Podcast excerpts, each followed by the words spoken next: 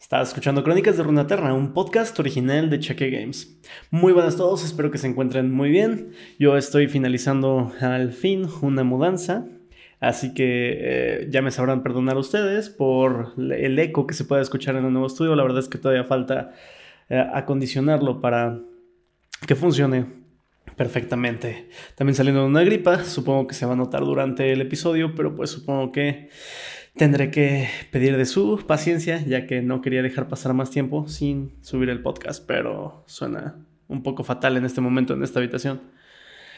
Y bueno, vayamos directamente con el episodio. Esta semana vamos a tener dos personajes que ya tratamos, pero los traté cuando Spotify, bueno, el mismo tema que pasó con Talía, cuando Spotify todavía no estaba tan presente y el podcast no era tan llamativo como hoy en día, así que esos episodios se encuentran en YouTube quien guste puede irlos a escuchar allá. Tal vez ya sería tiempo una revisitada a esos episodios, porque también creo que el audio se ha trabajado bastante desde entonces.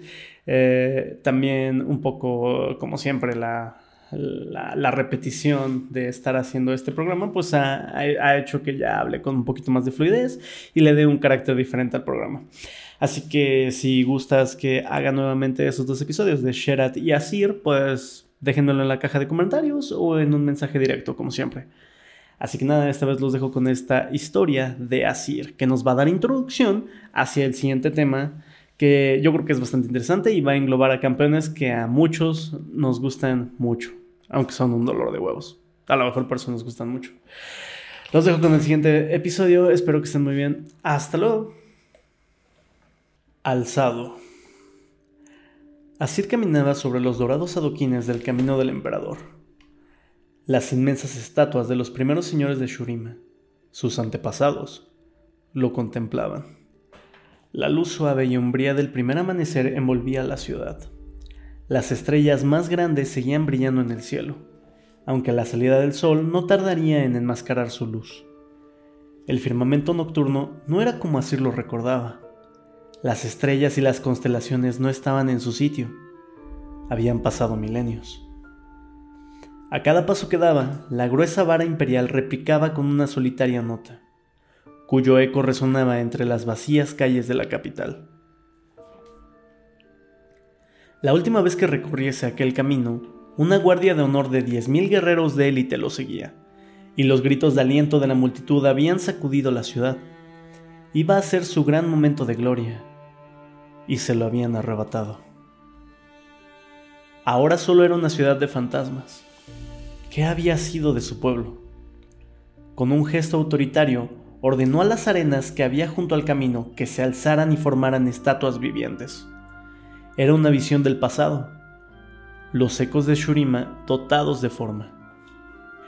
Las figuras de arena miraban hacia adelante, hacia el inmenso disco solar que flotaba sobre el estrado de la ascensión, a media legua de distancia. Seguía allí, proclamando gloria y el poder del imperio de Asir, aunque no quedara nadie para verlo. La hija de Shurima que lo había despertado, última custodia de su linaje, había desaparecido. La sintió en el desierto, estaban unidos por la sangre. Mientras seguía avanzando por el camino del emperador, las réplicas de arena de sus súbditos señalaron el disco solar y sus expresiones de dicha se transformaron en muecas de terror. Sus bocas se abrieron en mudos gritos, se volvieron y echaron a correr, atropellándose y tropezando unas con otras. Asir asistió a los últimos instantes de su pueblo, sumido en un silencio desesperado. Una oleada de energía invisible los aniquiló y los redujo a polvo, arrastrados por el viento.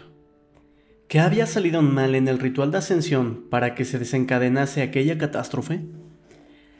Asir afianzó su determinación. Su paso se tornó más decidido. Al llegar a la base de la escalera de la ascensión, comenzó a subir los peldaños de cinco en cinco. Solo sus soldados de más confianza, los sacerdotes y los miembros de la familia real podían poner el pie en la escalera. El camino estaba jalonado por réplicas de arena de sus súbditos más fieles, cuyos rostros alzados, encogidos en una mueca, sollozaban en silencio antes de que también a ellos se los llevara el viento. Asir echó a correr con inhumana celeridad, mientras sus garras, hundidas en la piedra, dejaban surcos allí donde se posaban. A ambos lados se alzaban figuras de arena que se destruían a su paso. Llegó a la cima. Allí estaba el último grupo de testigos, sus sirvientes personales, sus consejeros y los sumos sacerdotes, su familia. Asir cayó de rodillas.